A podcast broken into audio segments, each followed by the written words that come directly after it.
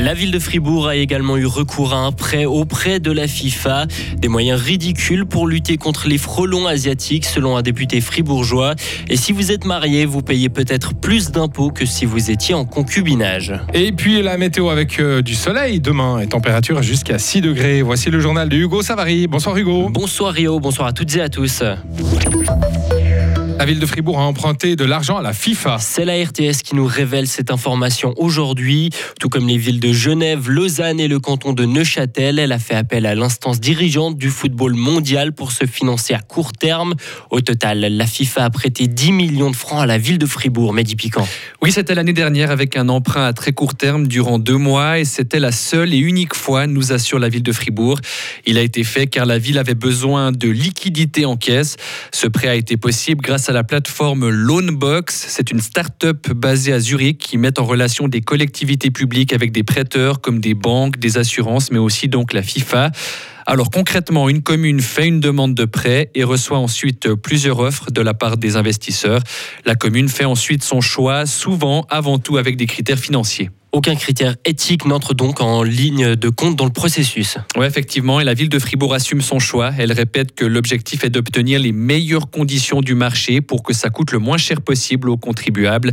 Malgré les polémiques, la ville rappelle encore que la FIFA n'est pas interdite d'activité en Suisse.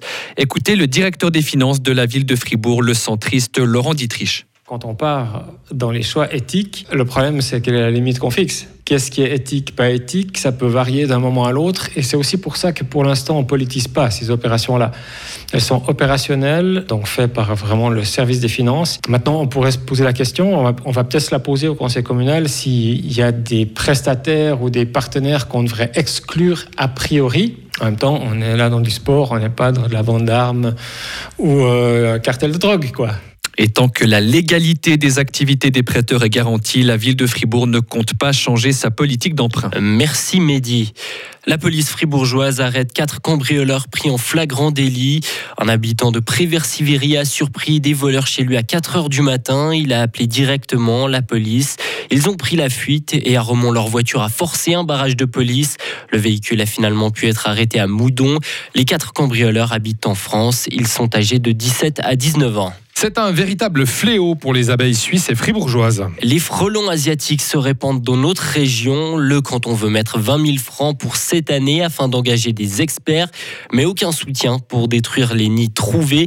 Une réponse qui ne convainc pas du tout Christian Clément qui avait interpellé le gouvernement fribourgeois. La Fédération fribourgeoise des apiculteurs est très inquiète sur le développement du frelon asiatique et le Conseil d'État ne donne ni les moyens ni les solutions pour résoudre le problème. Pour vous, qu'est-ce qu'il faudrait, il faudrait faire? Quels moyens vous demandez? Les moyens qu'on demande, c'est pour aider à la destruction des nids lorsqu'ils sont trouvés. Il est compréhensible que l'État n'aille pas à la recherche des nids. Par contre, une fois qu'ils sont trouvés, il est très important d'avoir des moyens pour détruire et ces moyens sont, sont assez lourds. Vous avez les nids des frelons asiatiques qui sont assez haut dans les arbres et vous pouvez pas simplement les détruire avec une, simple échelle. Et si vous ne détruisez pas les nids, nous aurons une grande prolifération des frelons asiatiques. Vous aurez plus en plus de reines qui vont pouvoir euh, partir à la fin de la saison. Et de saison en saison, on va avoir un grand problème dans le canton. Christian Clément pourrait déposer un mandat pour être plus contraignant.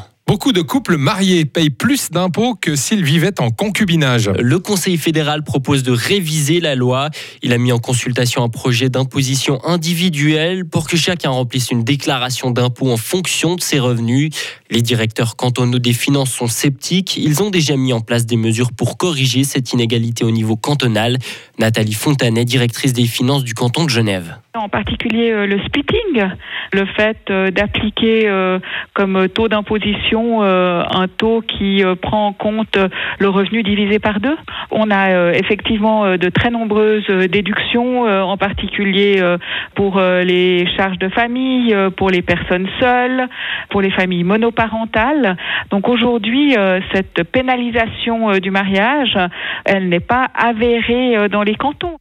Les directeurs cantonaux des finances proposent que des mesures similaires soient mises en place au niveau de l'impôt fédéral direct.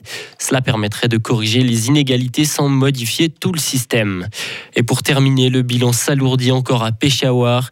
Une explosion dans une mosquée a fait au moins 47 morts et blessé plus de 150 autres. La mosquée de cette ville de l'Est du Pakistan est située dans le quartier de la police. La piste d'un attentat suicide est étudiée. Retrouvez toute l'info sur frappe et frappe.ch.